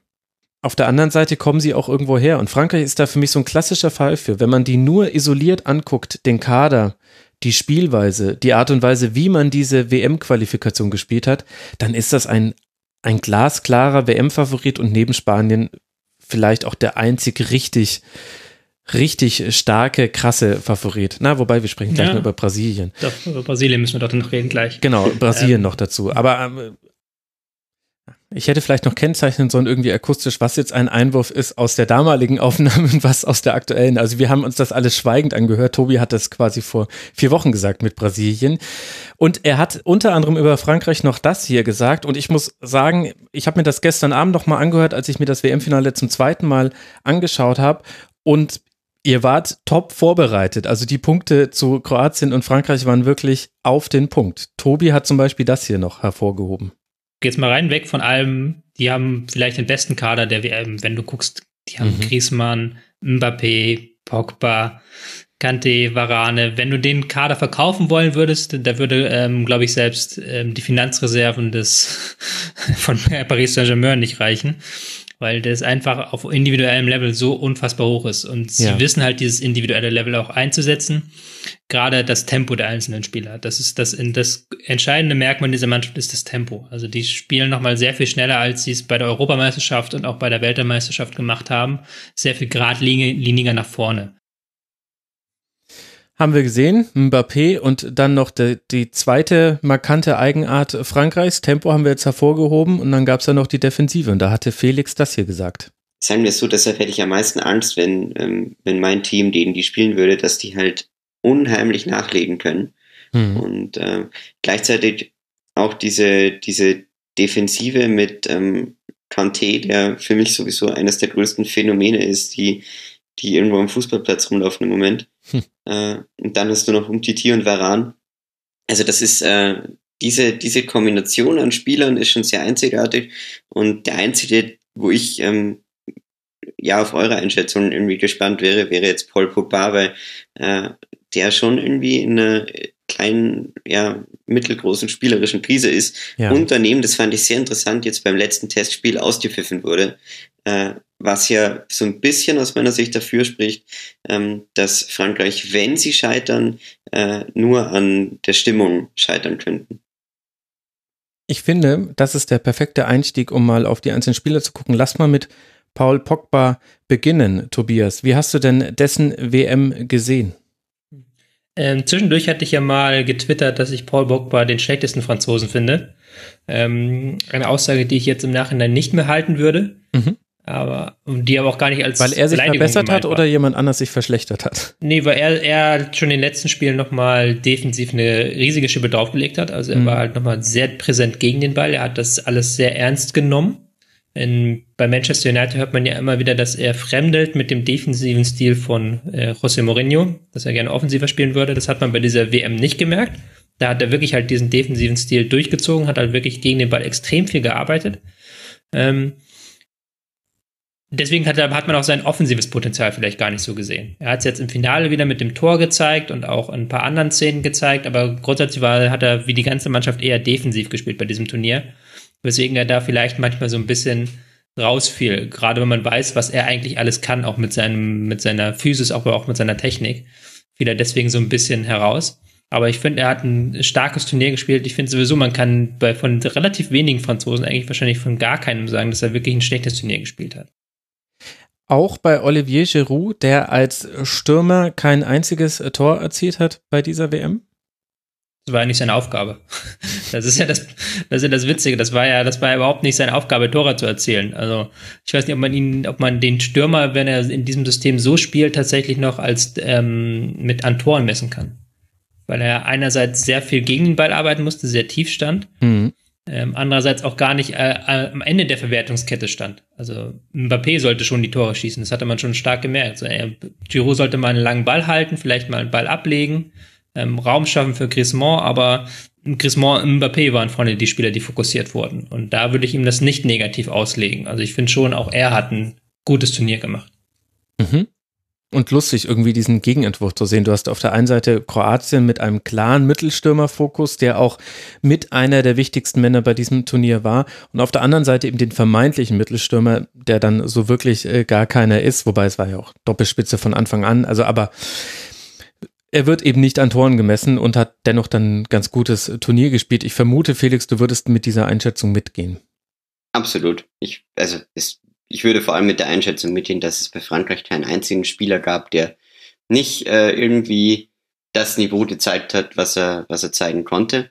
Und das ist ja eine schöne Parallele zu sehr vielen Weltmeistern, unter anderem zu Deutschland 2014, wo man ja auch das Gefühl hatte, okay, wow, jeder spielt in dem Team seine Rolle, die er spielen muss. Also ähm, auch die Einwechselspieler, also wir haben über den Sonsi geredet, wir haben, äh, du musst aber auch Tolisso nennen, ja. ähm, die waren äh, variabel, die haben äh, immer wieder äh, geschickte, geschickte Wechsel in den, in den Startaufstellungen gehabt, mal mit Matuidi, der jetzt am Ende vielleicht ähm, Favorit war, ähm, aber am Anfang auch mit Tolisso. Ähm, dann ist Nabil Fekir immer wieder reingekommen und hat mit seiner Ballsicherheit überragt ähm, und sein ja, irgendwie mehr ähm, äh, sozusagen nicht, nicht Tempo-Dribbling, sondern im kleineren ähm, Schmarrn. Man könnte vielleicht darüber reden, dass äh, Usman Dembele ein bisschen mehr hätte zeigen können, aber der hat halt nicht in dieses System des äh, Arbeiten, äh, es arbeiten eigentlich neun Spieler und wir lassen dann Mbappé und Griezmann laufen. Da hat halt äh, Dembele nicht so gut reingepasst wie Mbappé. Ähm, und äh, ja, deshalb wirklich beeindruckende Leistung, ähm, beeindruckende Mannschaft, auch ähm, von der von der Viererkette angefangen, die mhm. ich ja schon angesprochen hatte im, im Vorlauf. Ähm, da vielleicht ja so auch die größten Überraschungen mit dabei. Also hm. Umtiti und Varan, das haben wir ja damals in der Vorschau auch schon gesehen. Und das war jetzt auch nicht schwierig zu sagen, dass das herausragende Innenverteidiger sind. Aber gerade Benjamin Pavard auf rechts und auch Hernandez auf links, das war, wenn es offene Fragen gab, Ausstellungsfragen, dann war das neben dem System, war das vor allem die Außenverteidigerfrage. Die haben ja positiv überrascht und zwar beide. Ja, also, Mensch. ja. Tobi, mach du. Lob du. Äh, Benjamin Pavard hatte ich tatsächlich sogar noch, ähm, auf der Liste als bester Rechtsverteidiger bis zum Viertelfinale, weil er mich da wirklich überzeugt hat ähm, auf dieser Position, die er eigentlich gar nicht spielt. Mit mhm. Wahnsinnstor auch gegen Argentinien. Ja. Defensiv solide, hat aber auch nach vorne Akzente gesetzt. Das hat mich ähm, sehr überrascht. Hat dann im Halbfinale und Finale war für mich der schlechteste Franzose jeweils. Mhm. Ähm, Halbfinale hat er große Probleme mit Hazard, jetzt im Finale hat er große Probleme mit dem Pressing des Gegners. Ähm, Lukas Hernandez vielleicht so ein bisschen andersrum sogar vielleicht ähm, dass ich das Gefühl hatte, okay, ähm, er hat ein bisschen gebraucht, um ins Turnier reinzufinden, hat dann aber jetzt zum Ende des Turniers hin nochmal stärkere Leistungen gezeigt, ähm, war aber offensiv halt auch nicht so prägend für das Spiel. Also da war wirklich die Devise Defensive zuerst. Mhm. Und hat sich da vor allem, fand ich, sehr gut mit dem starken Matuidi abgestimmt. Also als dann diese Formation gefunden war, dass Matuidi etwas zurückgezogener spielt und damit es einen Rechtsfokus gibt mit Mbappé, der deutlich offensiver postiert ist. Ich fand, dass da die Abstimmung miteinander sehr, sehr gut funktioniert hat. Und über diese Seite war es schwierig, etwas zu erzeugen gegen Frankreich. Und dann konnte man über die andere Seite eher gehen. Das hat man im Halbfinale gesehen, hast ja gerade schon erwähnt. Pavard da nicht ganz so sattelfest und auch im Finale haben wir es schon thematisiert. Aber wenn du dann eben über diese Seite kommst, dann weißt du auch, hinter dir in deinem Rücken steht dieser Mbappé, der die Beschleunigung einer Interkontinentalrakete hat. Und wenn du nur einen Ball so verlierst, dass der auf Mbappé spielbar ist, dann wird's brandgefährlich, denn dann taucht er hinter der Abwehr auf und er läuft diesen Ball wahrscheinlich noch. Und das hast du dann beim 3 zu 1 gesehen. Also da hat dann Frankreich auch einfach mit dieser, mit dieser Asymmetrie in der Ausrichtung, das hat so perfekt zu den Spielern gepasst, dass es für die Gegner, dass man sich da zwar drauf einstellen konnte, aber da musste alles für den Gegner klappen, dass da nicht irgendetwas schief geht gegen den Ball. Und das ist es dann halt für alle Gegner letztlich irgendwann. Also viel Credit ähm, zu Didier Deschamps in Kombination mit ähm, auch diesem unheimlichen Spielglück, das sie eben, wie das seitlich kann es nur betonen, 2016 im Finale vor allem nicht hatten. Ähm, und auch in, in vielen Turnieren davor, also mein 2014 sind sie halt mit einem Kopfballtor gegen Deutschland ausgeschieden. Ja. Dieses Mal haben sie selber zwei Kopfballtore erzielt und sind damit weitergekommen. Äh, ja, Fußball. also ähm, ist ja, es ist einfach, es ist so nah beieinander alles und ähm, äh, ich glaube, ähm, da kann man den Franzosen trotzdem sehr viel Respekt holen, dass man ähm, die, ich würde jetzt sagen, fast Eier hatte, mit einer so schnellen und spektakulären Mannschaft keinen äh, schnellen und spektakulären Fußball zu spielen, sondern den Fußball zu spielen, mit dem man den WM-Titel holt. Ich glaube, das darf man auch, muss man nochmal betonen, extra diese Standardstärke, ähm, dass sie halt tatsächlich im Viertelfinale mit Standard in Führung gehen, im Halbfinale mit Standard in Führung gehen, im Finale mit Standard in Führung gehen und das dann jeweils sehr gut zu ihrer Spielweise passt, weil sie dann danach defensiv spielen und kontern konnten. Und diese Standards waren halt die Dosenöffner. Ja. Und um da wieder die Brücke zurückzuschlagen zu den Spielern, da waren dann wieder die Verteidiger sehr wichtig. Mhm. Ähm, äh, Samuel Umtiti und Rafael Varan, die da sehr viel Alarm gemacht haben im gegnerischen Strafraum. Ich fand, die Standardvarianten waren gar nicht mal so ausgeklügelt. Also der negative Höhepunkt war, als sie gestern angefangen haben, diese Aufreihung der Engländer zu machen. ja. Ähm, Aber es gar nicht so koordiniert war wie bei den Engländern. Nee, das war überhaupt nicht so koordiniert und das macht auch überhaupt keinen Sinn, wenn der Gegner in der Raumdeckung spielt. Weil das Ziel ist es ja, dass ich meine Spieler quasi, dass der Manndecker nicht an meine Spieler rankommen soll, mhm. dass ich dann ausschwärme. Aber wenn ich halt in die Räume, wenn der Gegner eine Raumdeckung hat und ich will in die Räume reinkommen, dann kann ich halt auch von anderen Punkten aus meine Läufe starten. Da muss ich nicht alle Spieler auf einem Haufen haben, dann ist das eher sogar kontraproduktiv, weil die sich dann im Weg stehen so. Das ist halt so ein typisches Ding, man hat sich den Trend abgeschaut, aber hat gar nicht drüber nachgedacht, was das eigentlich bedeutet so. Ähm, und das hatte Harry halt, Maguire nicht. Ja, genau. Hat, das war halt nicht wie bei den Engländern, wo halt wirklich ich das Gefühl hatte, da war System hinter, sondern sie hatten halt sehr oft dieselbe Standardvariante. Also sehr oft haben sie sich geballt ähm, an dem, in, gar nicht, nicht, nicht, nicht in dieser Aufreihung, aber haben sich geballt um den Elfmeterpunkt und sind dann an den ersten Pfosten gesprintet mit ein, zwei wichtigen Spielern, die haben dann eingeköpft. Also das war halt wirklich, die sind da über die individuelle Klasse gekommen und das hat funktioniert, weil halt MTT und Varan ein sehr, sehr körperlich dominantes Turnier gespielt haben, weil sie sehr präsent waren im Luftzweikampf und wirklich vorne jeden Kopfball gewonnen haben, aber auch hinten alles abgeräumt haben, was ihnen in den Weg kam. Ja, am vielleicht die größten Wackler tatsächlich jetzt noch hier in diesem Finale und gegen Belgien gab es zwei, drei Situationen, aber die wurden jeweils dann auch nicht bestraft und es ist auch so, wie wir Stürmern auch mal verzeihen, wenn sie neben das Tor ziehen, müssen wir auch Innenverteidigern verzeihen, wenn sie mal einen Ball irgendwie ein bisschen unsicher zur Ecke klären, aus der dann nichts entsteht. Ich finde, wir sollten noch kurz über Kanté sprechen, denn den haben wir vorhin bei der Analyse des Finales kurz angesprochen, dass er da eben vielleicht Felix sein einziges schlechteres Spiel bei dieser WM hatte, womit ich aber jetzt nicht auf dieses schlechte Spiel zeigen will, sondern ich würde, wenn du mir zustimmst, gerne hervorheben, dass Kanté echt wahnsinnig wichtig für diese französische Mannschaft war und eigentlich ein starkes Turnier gespielt hat.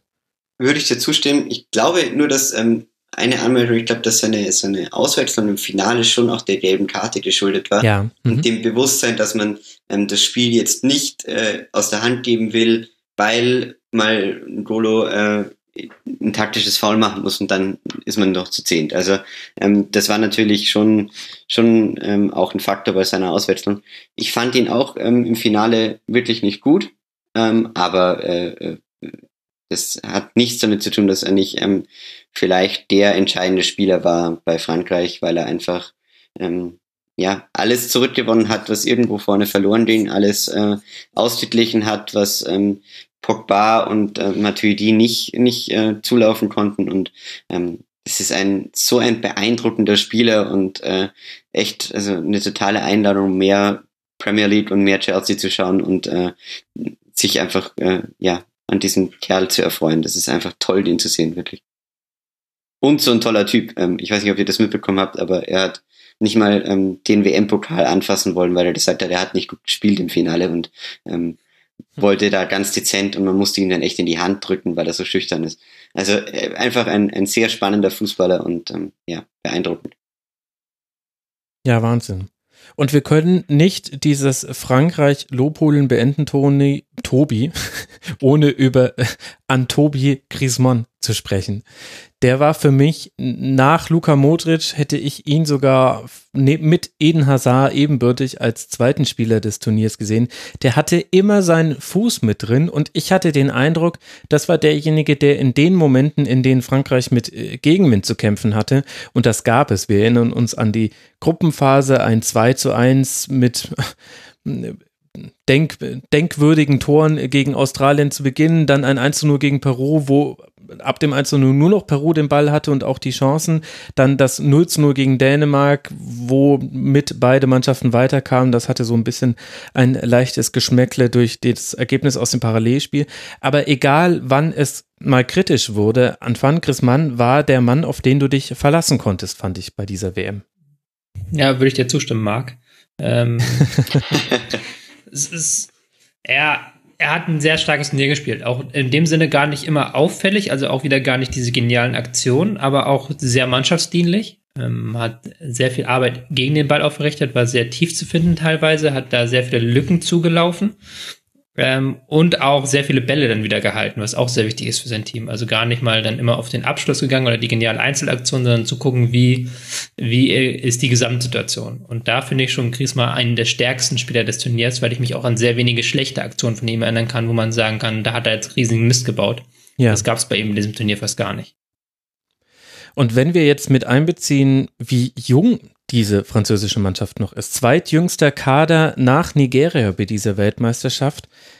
Kann man davon ausgehen, von diesem Team als wirklich wichtigen Mitsprechenden bei der Vergabe von Titeln werden wir doch wahrscheinlich noch bei der nächsten Europameisterschaft, bei der nächsten Weltmeisterschaft und vermutlich auch der Europa Europameisterschaft danach oder wie auch immer dann das lustige Zirkusturnier, das sich die FIFA bis dahin verkaufen hat lassen, heißt, mit denen werden wir zu rechnen haben. Die sind ja noch zu großen Teilen sehr, sehr jung. Darf ich da mal eine These raushauen? Ja, gerne. Es ist vielleicht ganz gut, dass sie jetzt Weltmeister geworden sind ähm, denn in vier Jahren sind ähm, sehr viele Spieler aus dieser Mannschaft im besten Fußballalter.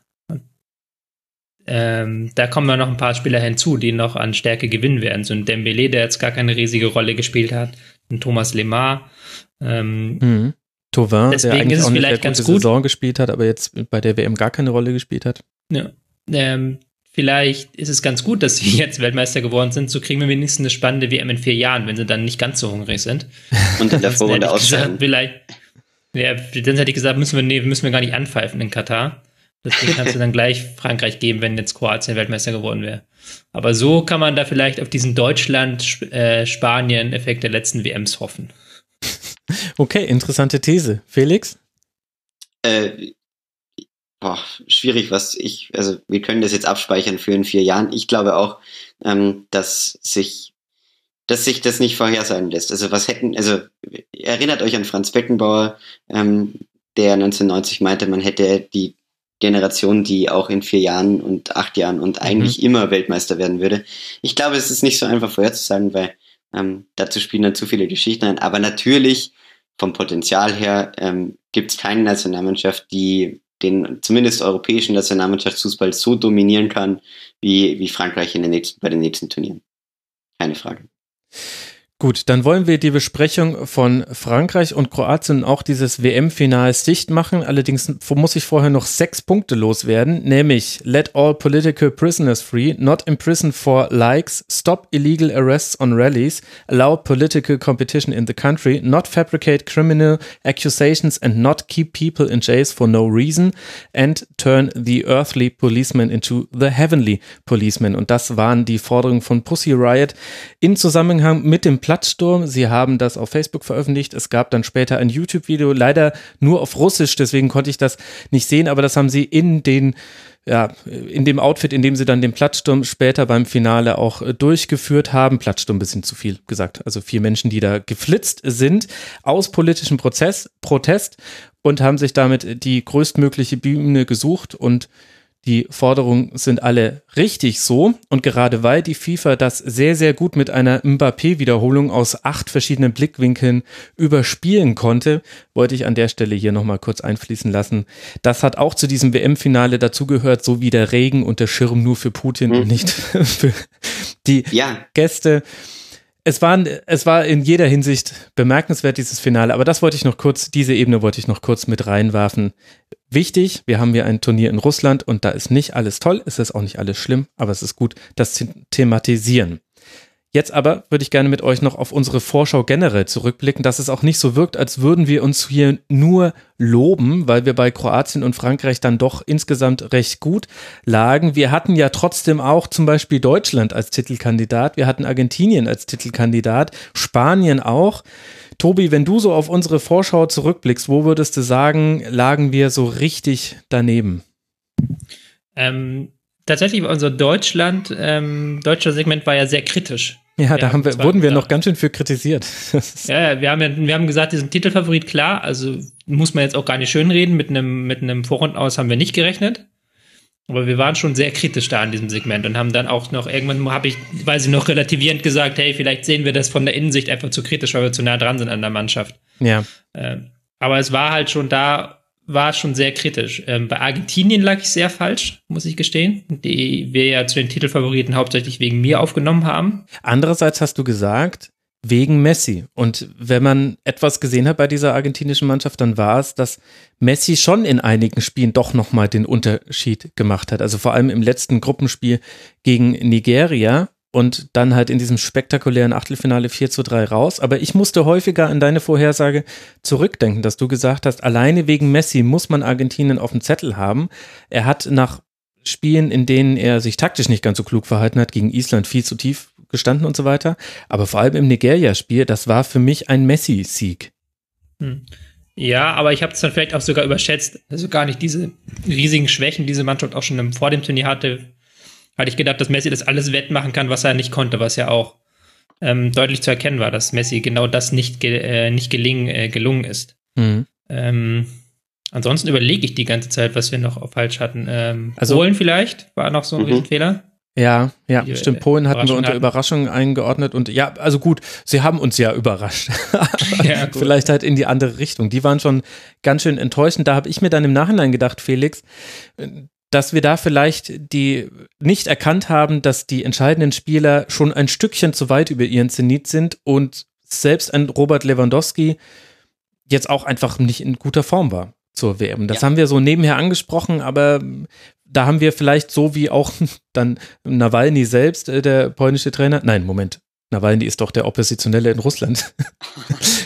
äh, ich habe gerade einen kurzen Blackout. Also der aber ich meine, der heißt Nawalny. Ja, ja. Heißt er auch? Doch, doch. Und das ist doch heißt aber auch der Position Oppositionelle in Russland. Heißen die? Ja, ja, beides, Ach, ja. Na, das ist ja der letzte Moment, in dem mir das noch auffallen konnte. sehr, sehr gut. ähm, also, so wie er das vielleicht auch einfach unterschätzt hat, dass da manche so ein bisschen. Nawalka, Nawalka heißt. Nawalka, ja, danke, genau, stimmt. Äh, ja, ähm, Nawalny war, Nawalka ähm, hat, hat auf jeden Fall ähm, hat, hat Polen einfach also nicht funktioniert und hatte natürlich auch einen sehr, sehr schwierigen Turnierverlauf, weil sie dann dieses zweite Spiel gegen Kolumbien klar verloren haben und das das beste Spiel der Kolumbianer war. War natürlich auch unglücklich, ähm, aber ja, äh, sehr enttäuschender Lewandowski und da haben wir das tatsächlich so ein bisschen, das war so ein bisschen wie wenn wir den äh, Panini, das Panini-Heft aufschlagen und sagen, ach schau, da spielt ja Lewandowski und gar nicht dabei bedacht haben, dass der eigentlich äh, wirklich nicht gut in Form war und ähm, seine ganze, ich bereite mich ein Jahr lang bei Bayern auf eine WM vor und danach wechsle ich zur Real Madrid-Taktik ähm, komplett in die Hose gegangen ist. Aber jetzt äh, wollen wir da nicht abschweifen. Ähm, was ich noch ab, ähm, äh, anführen würde und wo ich mich jetzt wirklich ähm, vier Wochen lang äh, schlecht geschlafen habe, war wegen Russland, ähm, weil ich äh, so kurz davor war, die in die Überraschungen zu tippen. Und dann habe ich euch beide gesehen und habe gesehen, ihr habt sie eher bei Fallobst eingeordnet. Dann kann ich jetzt nicht ankommen und hier so eine ganz mutige These raushauen. Ich hatte sie tatsächlich kurz drin und dann habe ich sie wieder zu Durchschnitt gegeben. Und das ist eine, das, das waren, das waren sehr fehlende, fehlende Cojones bei mir, ähm, ihnen da mehr zuzutrauen. Und die haben mich nämlich wirklich überrascht. Und äh, ihr könnt jetzt, könnt jetzt gerne eine Fußballdoping-Debatte starten, aber ähm, abseits davon war das eine sehr, sehr beansprucht, also sehr, sehr großartige Leistung, auch ähm, mit einem tollen, ähm, sympathischen Trainer und äh, Stürmer. Möchte ich gar nicht unbedingt machen, jetzt hier diese Debatte starten, aber ähm, was da natürlich man immer sagen muss, man, das, es gibt ja Dinge, die kann man im Vorhinein erahnen, sage ich mal. Also mhm. das Argentinien-Beispiel vorher, vorhin, das ich gebracht habe, das kann man im, hätte man im Vorhinein erahnen können. Bei Russland sprach im Vorhinein nichts für diese äh, WM. Und da war auch überhaupt gar nicht klar, dass sie diese äh, konditionellen Stärken haben. Die konnten wir ja gar nicht vorher analysieren. Also es war, das war nichts, was man in den Testspielen irgendwie gesehen hat. Und das war dann irgendwie schon sowas, wo ich mir im Nachhinein, wo ich mich im Nachhinein nicht gräme, dass ich es nicht gesehen habe. Ja, ich Was ist mit Japan? Entschuldigung. Ja, ja da käme ich schon mehr, ja. Genau. Also Japan war vielleicht eine von den äh, Prognosen, wo wir am weitesten daneben lagen. Wir hatten zwar gesagt, dass man immer noch nicht sagen kann, welchen, welchen Fußball würde eigentlich der neue japanische Trainer spielen lassen, aber die hatten wir unter Fallobst eingeordnet und da waren wir natürlich, also boy, were we wrong. Die waren fantastisch. Ich finde sogar, dass wir da über den Trainer des Turniers sprechen könnten an der Stelle, weil diesen Fußball mit Japan spielen zu lassen, mit diesen Spielern und ich möchte, also ich möchte Yuya Osako und Yoshinori Muto nicht zu nahe treten, aber was aus denen nochmal rausgeholt wurde, offensiv, fand ich faszinierend. Und dann dieses unglückliche 2 zu 3 gegen Belgien im Achtelfinale. Japan hätte sehr gut auch ins Viertelfinale kommen können. Da lagen wir richtig daneben und dann großes Kompliment an Japan und an seinen Trainer, finde ich. Ähm, ich fand nur bei Japan das Geniale war doch, also das, das war einer der schönsten Momente der WM, äh, als sie gegen Kolumbien zu elf gegen zehn gespielt haben und eine wirklich fast fünfminütige Phase hatten, wo sie nur perfekte Raumaufteilung und Pass Passstatistiken hatten und es war einfach wunderbar zuzuschauen, dass man mit so einer Mannschaft so ein Passspiel spielen kann. Also ja, mhm. gebe ich dir echt recht, Max, ähm, könnte man fast drüber reden, wenn es darum geht, ähm, Potenzial und äh, Erfolg äh, gegeneinander abzuwiegen, dann sind Cherchesov und Nishino da äh, echt ganz weit vorne bei den Trainern. Mhm, man muss, muss auch ähm, bei sowas immer aufpassen, dass man dann nachher nicht das Turnierformat vergisst. Mhm. Weil zum Beispiel hatten wir Brasilien ja als großen Favoriten vor dem Turnier, wo ich auch im Nachhinein dazu stehe. Weil die haben gutes Turnier gespielt, sind unglücklich ausgeschieden gegen Belgien ähm, wenn da ähm, Neymar in der 94. Minute de, der Schuss in den Winkel geht und ähm, Courtois da nicht diese Wahnsinnsparade auspackt, dann könnten wir jetzt vielleicht sogar über Brasilien als Weltmeister reden. Mhm. Oder ja. es den Strafstoß gibt, den es sehr gut hätte geben können. Genau, da ist ja sehr viel Was wäre wenn dran. Mhm. Und da bei sowas kann man sich dann nicht grämen, wo man dann andererseits sagen kann, so England war für mich kein Titelfavorit, ist es immer noch nicht. Die sind halt eine, mit einer guten Auslosung, mit guter Leistung, sind sie als Überraschung relativ weit gekommen. Ja. Ähm, aber es ist jetzt nicht so, dass die dadurch, nur weil sie im Halbfinale waren, man sie hätte vor als Titelfavorit tippen müssen. Das wäre mir dann zu weit gewesen. Ich habe den lustigen Tweet gelesen von irgendjemandem, ich kann jetzt leider nicht mehr benennen, wer es war. Ähm, hätte mir vor einem Jahr irgendjemand gesagt, dass England ähm, gegen Tunesien, Panama und Schweden gewinnt und gegen Kroatien und Belgien verliert. Ich hätte gesagt, jo. ja. ja. Das ist ganz gut zusammengefasst. Wenn mir allerdings jemand gesagt hätte, Felix, dass Spanien gegen Russland es nicht schafft, mehr als ein Tor zu erzielen in 120 Minuten, hätte ich das stark angezweifelt vor dieser WM. Muss man das zurückführen auf den Trainerwechsel kurz vor dem Turnier? Oder auf eine generelle Krise des Ballbesitzspiels, haben wir ja hier auch schon thematisiert im Rasenfunk, wie, wie kritisch das zu sehen ist. Was würdest du da im Nachhinein zur spanischen Leistung sagen? Ja, also dieser, dieser Trainerwechsel war schon, also ich glaube, ich, ich kenne keine von den Top-Mannschaften, die damit hätte umgehen können. Also äh, wenn man jetzt Frankreich Deschamps vorher weggenommen hätte und äh, irgendjemanden hingestellt hätte, so ein Zinedine Zidane, ah nee, ähm, äh, das, das wäre, das wäre auch in die Hose gegangen. Also und deshalb Spanien muss man da echt ähm, sagen, die haben es vor dem Turnierstart von mich, für mich schon vergeben und äh, das hat dann aus meiner Sicht dazu geführt, dass dieses, ähm, ja, einfach, es war eine Krise des schlechten Ballbesitzspiels. Also äh, diese, dieses U, was, ähm, was Frankreich, äh, was Spanien da teilweise gebildet hat äh, im, im Spiel in Russland und wo sie sich um den Strafraum herum die Bälle zugepasst haben, da, also das hat ja an äh, die schlechtesten Zeiten beim, beim FC Bayern unter Louis van Gaal erinnert. Mhm. Und insofern es war einfach eine Krise des schlechten Ballbesitz und des unausgereiften Ballbesitzspiels äh, und des unfokussierten Ballbesitzspiels und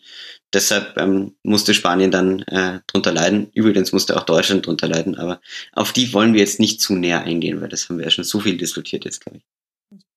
Mich hat das aber gewundert, Tobi. Also hättest du mir das gesagt nach dem Portugal-Spiel, dann hätte ich dann hätte ich dir gesagt, nee, also Spanien kennt so viele Wege in den Strafraum, die werden das auch gegen defensive Gegner finden. Und dann gab es dieses Iran-Spiel, wo man sich sehr schwer get getan hat, aber meine Güte, der Iran stand mit äh, sechs Sechserkette und einer Viererkette davor hinten drin. Das fand ich auch noch nicht so, so dramatisch das Marokko-Spiel war das erste spanische Spiel, wo ich mir dachte, wo man dann ja 2 zu 2 in letzter Minute durch die schnell ausgeführte Ecke von der falschen Seite des Platzes gerade noch den Ausgleich geschafft hat. Da dachte ich mir, oha, also irgendwie ist hier was in eine Unwucht geraten. Aber die Anlagen waren ja eigentlich da bei Spanien. Ja, da möchte ich nochmal auf den Trainerwechsel verweisen, weil ähm, ich glaube, dass der sich erst mittelfristig, also was heißt mittelfristig, aber nach zwei, drei Spielen so richtig ausgewirkt hat vor dem ersten Spiel gegen Portugal konnte der Trainer noch gar nicht viel machen. Er wurde halt ja. quasi einen Tag, glaube ich, vorher installiert. Und ich fand auch, das Achtelfinale dann spätestens war vercoacht. Weil wenn du gegen einen Gegner spiel, äh, spielst, der so defensiv steht, dann brauchst du keinen Doppelsechs mit Busquets Koke. Und dann ist es auch ziemlicher Wahnsinn, Thiago über ähm, 120 Minuten auf der Bank schmoren zu lassen. Ähm, da fand ich dann schon, okay, da hat man schon gemerkt, da ist nicht mehr dieses, dieses spritzige Ballbesitzspiel unter Lopetegui, das wir ja so gelobt haben vor der WM, sondern da war das wirklich dieses defensive Ballbesitzspiel. Und das ist dann zurecht rausgeflogen. Ja, sehr gut zusammengefasst. Ich gehe mal kurz noch die restlichen Kategorien durch. Also wir hatten unter den Titelkandidaten noch Belgien, Belgien, Argentinien beide so mit Klammer, da waren wir uns nicht so ganz sicher. Das denke, da lagen wir auch in unserer Bewertung so eigentlich sehr gut. Müssen wir uns jetzt nicht nachträglich noch mehr für loben. Bei den Überraschungen noch mit dabei, neben Polen und England, was wir schon thematisiert haben. Mexiko würde ich jetzt fast so ein bisschen einschränken wollen, weil die haben, also ja, sie haben überrascht, aber irgendwie sich auch nicht das genommen, was möglich gewesen wäre. Also diese Konter im Achtelfinale gegen Brasilien, Felix, die gehen mir nicht mehr aus dem Kopf und ich glaube, das geht mexikanischen Fans ganz, ganz ähnlich. Da gab es so viele Abspielmomente und ja, man hat unter dem Strich verdient verloren gegen Brasilien, denn Brasilien hat dann auch kein schlechtes Spiel gemacht, aber es gab die Möglichkeit, da Minimum mit 1 zu 0 in Führung zu gehen und dann wird es eine andere Partie. Ich fand Mexiko gegen Deutschland überragend gut. Gegen Südkorea okay und ab Schweden hat da irgendwas gefehlt. Ja. Ähm, wüsste ich jetzt nicht, was ich noch da. nee. nee, da ja, sind wir uns äh, da ja einig. Das ist ja gut. Ja, ähm, Gut. Ist die Frage, wir hatten noch Island als Überraschung, Tobi, da haben wir uns natürlich auch so ein bisschen von der Europameisterschaft lenken lassen. Es schien sich zu bestätigen mit dem 1 zu 1 gegen Argentinien, was allerdings auch per Strafstoß erzielt wurde, und dann aber eine deutliche Niederlage gegen Nigeria und dann auch noch gegen Kroatien verloren. Da hat sich unsere Prognose nicht so ganz gehalten. Ich würde jetzt die These in den Raum stellen, wir haben Island vor dem Hintergrund der Europameisterschaft überschätzt oder vor dem Hintergrund der Gruppe mit Argentinien, Nigeria und Kroatien? Ich bin mir gar nicht 100% sicher. Haben wir aber nicht auch gesagt, dass schon ja. irgendwie ein Punktgewinn oder sowas für Island eine Überraschung wäre? Und ich würde genau, schon allein deine, wegen das, dem. Sp ja, das war deine These, Tobi, dass ähm, du gesagt hattest, äh, äh, Island ist für dich Überraschung, weil sie irgendwas gewinnen werden in, in dieser Gruppe und damit Stimmt. ist es eine Überraschung. Das war. Ja, gut, dann haben wir es ja doch ganz. Ja, also sie haben halt ein 1-1 gegen Argentinien, was schon sehr viel wert ist. Gegen Nigeria dann tatsächlich ihr schlechtestes Spiel. War Nigeria überraschend stark. Das ist vielleicht das, worüber man später reden muss. Und dann gegen Kroatien, gegen späteren Finalisten, haben sie knapp verloren.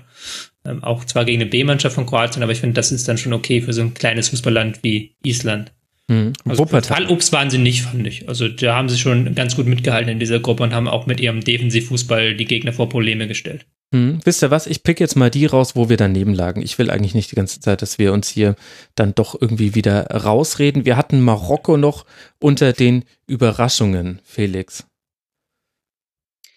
Ja, aber lagen wir da, also lagen wir das so daneben, weil ganz ehrlich, sie haben, sie haben so einen coolen Fußball gespielt.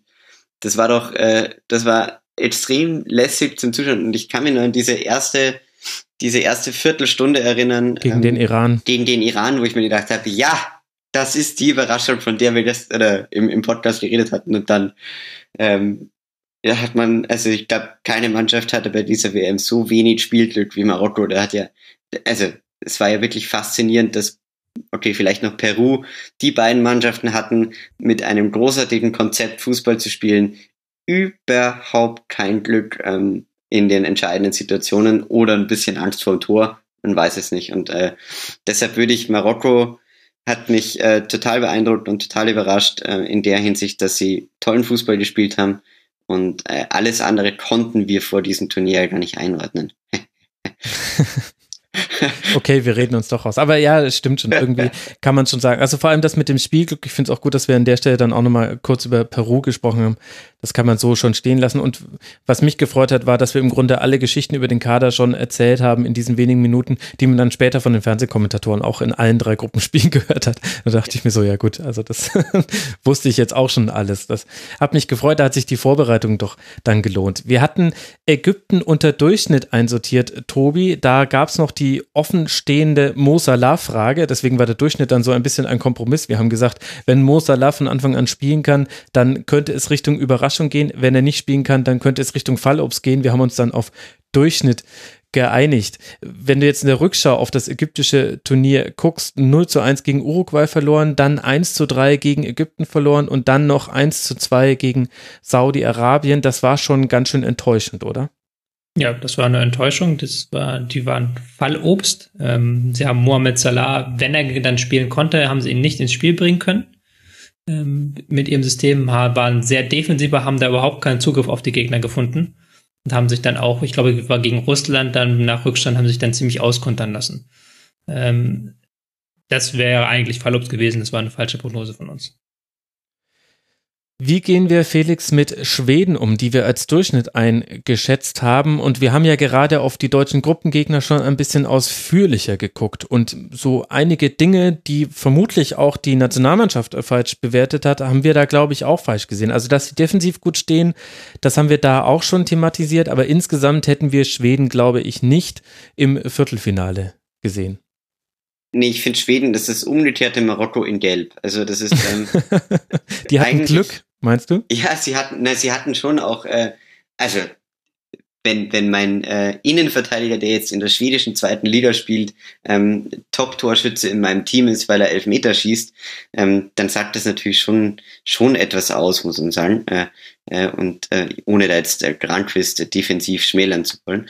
Aber äh, ja, für mich war Schweden eine eigentlich wirklich sehr durchschnittliche Mannschaft bei diesem Turnier, die durch eine ganz große Menge glücklicher Fühlungen und ein tolles Spiel gegen Mexiko, das ich leider nicht gesehen habe, weil mhm. äh, ich dem äh, Trauerspiel gegen Südkorea beigewohnt habe, ähm, sind die dann ausgeschieden, äh, sind sie weitergekommen, die Schweden, ähm, und äh, ja, da, ab dann war es so eine, ich fand jetzt, äh, wie gesagt, wenn du mich jetzt fragen würdest, was waren dann die drei entscheidenden Szenen im Achtelfinale, könnte ich sie gar nicht mehr sagen, weil.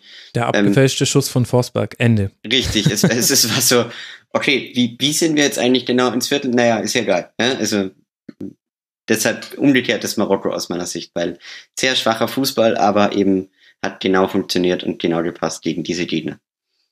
Ich würde dann ein bisschen wieder, ich würde dann ein bisschen widersprechen wollen. Ähm, weil man dazu neigt, das habe ich ja zuvor schon wieder gemerkt, so ein bisschen diese defensiven Teams zu unterschätzen.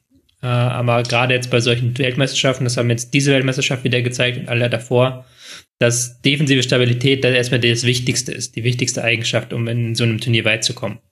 Und da sehe ich wenige Mannschaften, die besser waren als Schweden, die halt wirklich sehr wenige Spielen was zugelassen haben, ähm, die dreimal zu Null gespielt haben, gegen Südkorea, glaube ich, gegen Mexiko und auch noch gegen die Schweiz. Mhm. Und auch, ähm, auch England hat einen Standard gebraucht, um da sich irgendwie durchzuwursteln.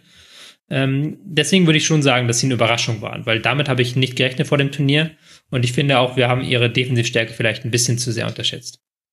Ja, ich weiß noch, dass wir über das die Playoff-Spiele noch gegen Italien gesprochen haben. Ich glaube, das Problem dabei ist so ein bisschen, dass man Defensiven so selten im Wettkampfmodus sieht. Also ich tue mich schwer, sehr schwer damit, WM-Qualifikationsspiele als Maßstab heranzuziehen und auch Testspiele kann man nur so bedingt als Maßstab heranziehen. Und dann ist es ein bisschen einfacher, sich an Offensivstatistiken zu orientieren, weil man dann eben auch gucken kann, okay, wenn ein Stürmer in der vergangenen Saison in 18 Spielen 17 Tore gemacht hat, dann kann man jetzt erstmal davon ausgehen, okay, der weiß, wo das Tor steht, da könnte was rausgehen. Wenn eine Mannschaft aber in der WM-Qualifikation mit drei Gegentoren durchgekommen ist, dann kann es auch daran gelegen haben, weil die halt mit Aserbaidschan, Liechtenstein und Rumänien Rumänien eine Gruppe hatten und das irgendwie so ging. Und bei europäischen Teams tue ich mir da noch leichter, weil ich da mehr von sehe. Bei den Teams der anderen Kontinentalverbände finde ich es unglaublich schwierig und vielleicht kommt daher auch so ein bisschen dieser Bias, den man hat, weil die Offensive lässt sich leichter über Zahlen recherchieren. Wie gut spielen die offensiv eigentlich? Und das sieht man auch in den Highlight-Clips, die man sich angucken kann. Ganze Spiele anzuschauen haben wir ja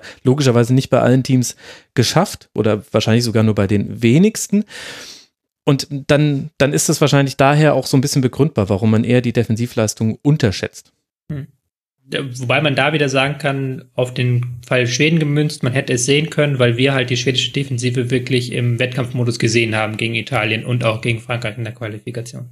Ich habe mich da halt an vor allem das Rückspiel erinnert und da fand ich es eher Italien an sich selbst gescheitert als an Schweden. Aber ja, gut. Hätte so einerseits kann man dasselbe sagen über die Schweiz und auch gewissen Maß über Deutschland gegen Schweden. Das ist wahr. Über die Schweiz, finde ich, sollten wir aber noch ein Wort verlieren, denn da haben wir auch schon direkt nach Veröffentlichung der Vorschau ein bisschen Kritik ist zu viel, aber da, da fanden einige Schweizer fanden das, glaube ich, nicht ganz so doll, dass wir die im Durchschnitt eingeordnet haben. Und das, obwohl das ja eine Bundesliga-Auswahl im Grunde so ein bisschen war. Das heißt, alle Spieler, die wir drei sehr, sehr gut kennen.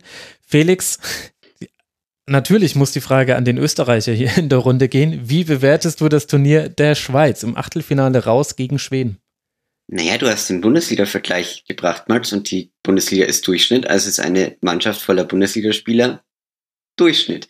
Ähm, nee, äh, abseits davon, ich fand, dass die Schweiz, äh, es, sie hat mich nicht überrascht, weil sie haben das gespielt, was sie spielen konnten.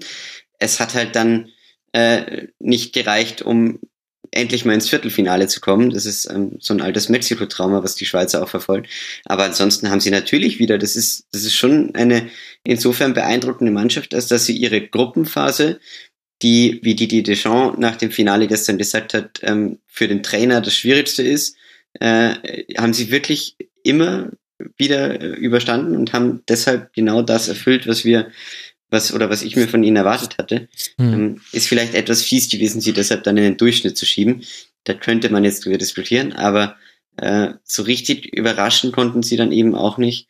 Ähm, und, und deshalb würde ich da zustimmen. Insgesamt aber trotzdem, ich glaube, keiner in der Schweiz hat ein Problem mit dem schweizerischen Fußball, ehrlich gesagt, weil das, äh, das ist für mich ähm, ja einfach eine Mannschaft, die immer wieder fast das Maximum aus sich, aus sich rausholt. Mhm. Tobi? Ich glaube, die werden sich noch ein paar Jahre grämen darüber. Da gab es ja auch viel Streit dann nach dem Ausscheiden, mhm. weil so eine Chance, ein Turnier weit vorzustoßen, die gab es lange nicht mehr. Und dass man dann an doch nicht überragenden Schweden scheitert, weil man selber keine Chancen kreieren kann, was auch schon in der Gruppenphase so ein bisschen das Manko war, fand ich. dementsprechend finde ich Durchschnitt okay. Okay. Wir hatten noch Nigeria als Fallobst, Tobi. Da würde ich jetzt im Nachhinein sagen, müssen wir uns revendieren. Das war sehr knapp gegen Argentinien im entscheidenden Spiel, hätte man weiterkommen können. Und die haben auch offensiv einen besseren Fußball gezeigt, als ich es erwartet hätte. Ich würde vielleicht sogar sagen, dass man da hätte Überraschung nachhinein sagen mhm. müssen, weil deren Leistung haben mich schon ziemlich überrascht und das war nachher gegen Argentinien sehr, sehr knapp. Also sie standen defensiv gut, aber sie haben auch offensiv wirklich Glanzlichter gesetzt, auch individuelle Glanzlichter, gerade im Spiel gegen Island. Und da finde ich schon, dass wir sie unterschätzt haben, ja. Da haben wir vielleicht zu sehr dieses afrikanische Klischee gedacht. Ja, kann sein. Ähnlich vielleicht beim Senegal, wobei ich weiß, da ging auch die Meinung sehr auseinander. Da habe ich noch eher Richtung Überraschung argumentiert, ohne dass ich jetzt, na gut, jetzt habe ich indirekt doch irgendwie mich gelobt, da ich jetzt, na egal. Wenn du also gesagt hast, ist es ja so. ja, aber ich finde es eigentlich jetzt doof. Jetzt ähm, äh, wahrscheinlich erinnert man sich auch eher an die Dinge, wo man richtig lag. Also insgesamt, aber Senegal hatten wir im Fallobst äh, einsortiert. Die gehören da nicht hin, so wie einige Mannschaften, die wir im Fallobst haben. Also wir haben Nigeria, Senegal, Südkorea. Kann man eigentlich auch nicht mehr im Fallobst einsortieren, wenn dieses Südkorea den amtierenden Weltmeister 2 zu 0 schlägt. Japan haben wir schon drüber gesprochen, völlig falsch. Und eigentlich finde ich so ein bisschen auch Iran, Saudi-Arabien und Australien. Ich würde auch Tunesien, vielleicht ist die Kategorie Fallobst falsch, denn von diesen Mannschaften, die einzige, die wirklich da okay zurecht steht, ist Panama. Da bin ich sehr stolz, dass ich den WM-Treffer für Panama vorausgesagt habe. Ansonsten aber stimmt das. Und ansonsten finde ich aber, dass die genannten Mannschaften, die hatten alle ihre guten Momente bei diesem Turnier. Oder will mir da eine von euch widersprechen. Tobi. Aber du darfst dann nicht vergessen, ähm, dass es vielleicht auch am Turnier einfach liegt. Also wir hatten gerade in der Vorrunde ein Turnier erlebt, wo sich die großen Nationen, also die vermeintlich größeren Nationen, sehr schwer getan haben, ähm, kompakte Defensivreihen des Gegners zu knacken. Stimmt, guter Punkt. Wir haben bei dieser WM praktisch keine Nation gehabt, die defensiv komplett offen stand. Vielleicht Tunesien und äh, Panama kann man da noch nennen. Aber ansonsten gab es keine Nation, wo man gesagt hat, da sind die Scheunentore offen. Und dementsprechend hat man auch bei keiner Nation das Gefühl gehabt, sie war Fallobst, weil einfach sich die Favoriten so schwer getan haben mit diesen Defensiven, sodass halt jeder, jede Kernnation ihren Moment hatte. Ähm, selbst, eine, selbst ein Südkorea hatte seinen Moment, obwohl sie die ersten beiden Spiele verloren haben, hatten sie ihren Moment dann gegen Deutschland. Ähnliches gilt für Iran, die eigentlich gegen Marokko auch nicht gut sah, aussahen, dann ähm, durch Glück das äh, Führungstor machen durch ein Eigentor und dann auch nochmal nach dem letzten Spiel gegen Portugal einiges zeigen. Also da sehe ich schon gewisse Ambivalenz. Also da kann man schon dann darüber diskutieren, ob das nicht doch Fallobst ist, wenn du halt am Ende trotzdem verlierst als Kleiner, obwohl du nichts anderes machst als verteidigen. Ja, ich wollte, ich würde noch sagen, der Iran war wirklich, das war, das war ganz, ganz knapp vor der ganz großen Überraschung. Erinnert euch an die Chance in der 92. Wenn der reingeht, hat der Iran gerade Cristiano Ronaldo als Weltfußballer aus dem Turnier getitelt. Ähm, das war, das war schon, also es war einer der ganz versteckten WM-Momente für mich. Das wäre die eine der coolsten Geschichten überhaupt gewesen. Äh, ich habe das Ganze auch in einem iranischen Restaurant geschaut, deshalb war es vielleicht auch besonders für mich, aber ähm, unheimlich lässig. Also das, ähm, das wäre, das wäre eine schöne Geschichte gewesen. Und äh, ja, deshalb, ich gebe dir vielleicht recht, Max, trotzdem, dass Fallobst vielleicht ähm, vom, von der Begrifflichkeit ähm, etwas zu hart war gegenüber diesen Nationen, die sich trotzdem ja wacker geschlagen haben. Ja, das stimmt. Mit ihren Möglichkeiten. Ich finde, Australien sollten wir aber nochmal rausgreifen aus dieser, aus dieser Riege, denn die haben wir als allerletzte Mannschaft besprochen und sehr negativ. Und da muss ich sagen, habe ich mir schon im ersten Spiel gegen Frankreich gedacht, dass man ja dann eher unglücklich mit 2 zu 1 verloren hat, als auch dann beim 1 zu 1 gegen Dänemark und dann dieses 0 zu 2 gegen Peru dass Australien einen sehr organisierten und guten Fußball gespielt hat. Es ist halt am ehesten an der Chancenverwertung gescheitert, vor allem im letzten Spiel gegen Peru. Da würde ich noch sagen, da lagen wir dann insgesamt schon sehr daneben und haben vielleicht unterschätzt, welchen Eindruck oder welchen Einfluss ein Bert van Marwijk haben kann. Ja. Punkt. Gut, Punkt. Dann finde ich, sind wir so aber ganz gut jetzt ein bisschen über die WM nochmal durchgegangen, haben nochmal ein paar Namen genannt, die das verdient hatten. Ich muss jetzt auch noch ein paar Namen nennen, die das verdient haben, nämlich zum einen JP Rüfer, Bernina, der unterstrich Tim, Ed Woody, Alexandro, JNS und Leo M10 und DK. Das sind jetzt die jeweils ersten aus den drei Tipprunden gewesen, die es gab für den Rasenfunk. Die erstgenannten waren auch diejenigen mit den allermeisten Punkten gesamtübergreifend gesehen. Herzlichen Glückwunsch. Ihr habt sehr, sehr gut getippt. Viel, viel besser als ich. Ich habe es zwar in allen Tipprunden gerade noch so irgendwie in die erste Hälfte der 300 Tipper geschafft, aber das war insgesamt eine schlechte Leistung vom Genetzer. Da hätte ich mir mehr erwartet, aber vielleicht ist er auch einfach zu satt. Bin mir nicht so sicher. Ja. Daran wird es gelegen haben. Ja, daran wird es gelegen haben. Wer in jedem Fall nicht äh, satt war, wart ihr beide. Vielen, vielen Dank, dass ihr euch nochmal die Zeit genommen habt, auf dieses WM-Turnier zurückzublicken. Als allerletzte Frage mit Bitte um kurze Antwort. Tobi, an welchen WM-Moment wirst du dich zurückerinnern? Das Deutschland aus. Dieses ähm, 2 zu 0 gegen Südkorea. Ja. Weil das hat mir schon meine Welt erschüttert. nicht, ja, es ist nicht, nicht es ist nicht ja. witzig gemeint. Deutschland ja. in der Vorrunde aus, wir, das ist historisch gewesen. Das wird vielleicht sogar zu wenig betont, wie historisch das ist, dass eine deutsche Mannschaft in der Vorrunde rausfliegt. Mhm. Richtiger Punkt. Felix, was bleibt dir für immer hängen?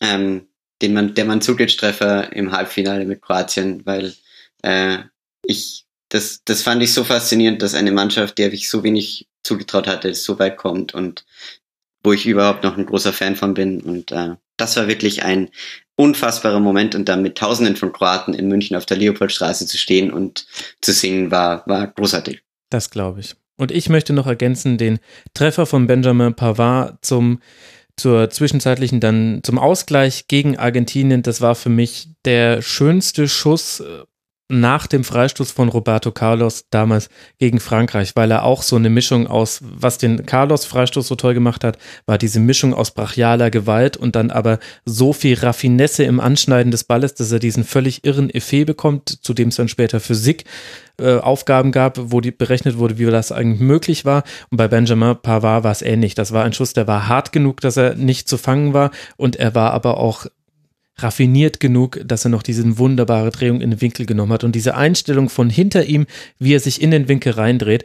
Ich habe es jetzt noch vor Augen und ich glaube, das wird auch noch ein paar Jahren so sein und ein paar andere Dinge werden wir uns auch noch erinnern. Jungs, ich danke euch sehr. Zum einen Tobias Escher, at Tobias Escher auf Twitter. Danke, Tobi, dass du wie immer hier diese Runde bereichert hast. Danke dir. Immer wieder gerne. Und außerdem ganz, ganz herzlichen Dank an Felix Hasesteiner, at FelixHA18 auf Twitter. Vielen Dank, Felix, dass du mit dabei warst. Sehr gerne. Ich lege mich jetzt ins Bett und kringel mich ein und bin traurig, dass die WM vorbei ist. Ja, wir müssen uns jetzt einfach neue Beschäftigungen suchen. Für mich ist es einfach, denn ich werde allein bis morgen noch drei weitere Sendungen aufgenommen haben. Das heißt, liebe Hörerinnen und Hörer, wenn ihr hiermit durch seid, ach, das war es noch nicht. Es wird noch zwei Kurzpässe geben und noch ein Tribünengespräch. Und erst dann ist diese WM hier im Rasenfunk vorbei. Das heißt, ihr habt noch ganz, ganz viel, was ihr genießen könnt zu dieser Weltmeisterschaft. In diesem Sinne wünsche ich euch eine wunderbare Zeit, bis wir uns dann hören in der Bundesliga-Vorschau. Ach, es geht so bald weiter. Bis dahin macht's gut. Ciao.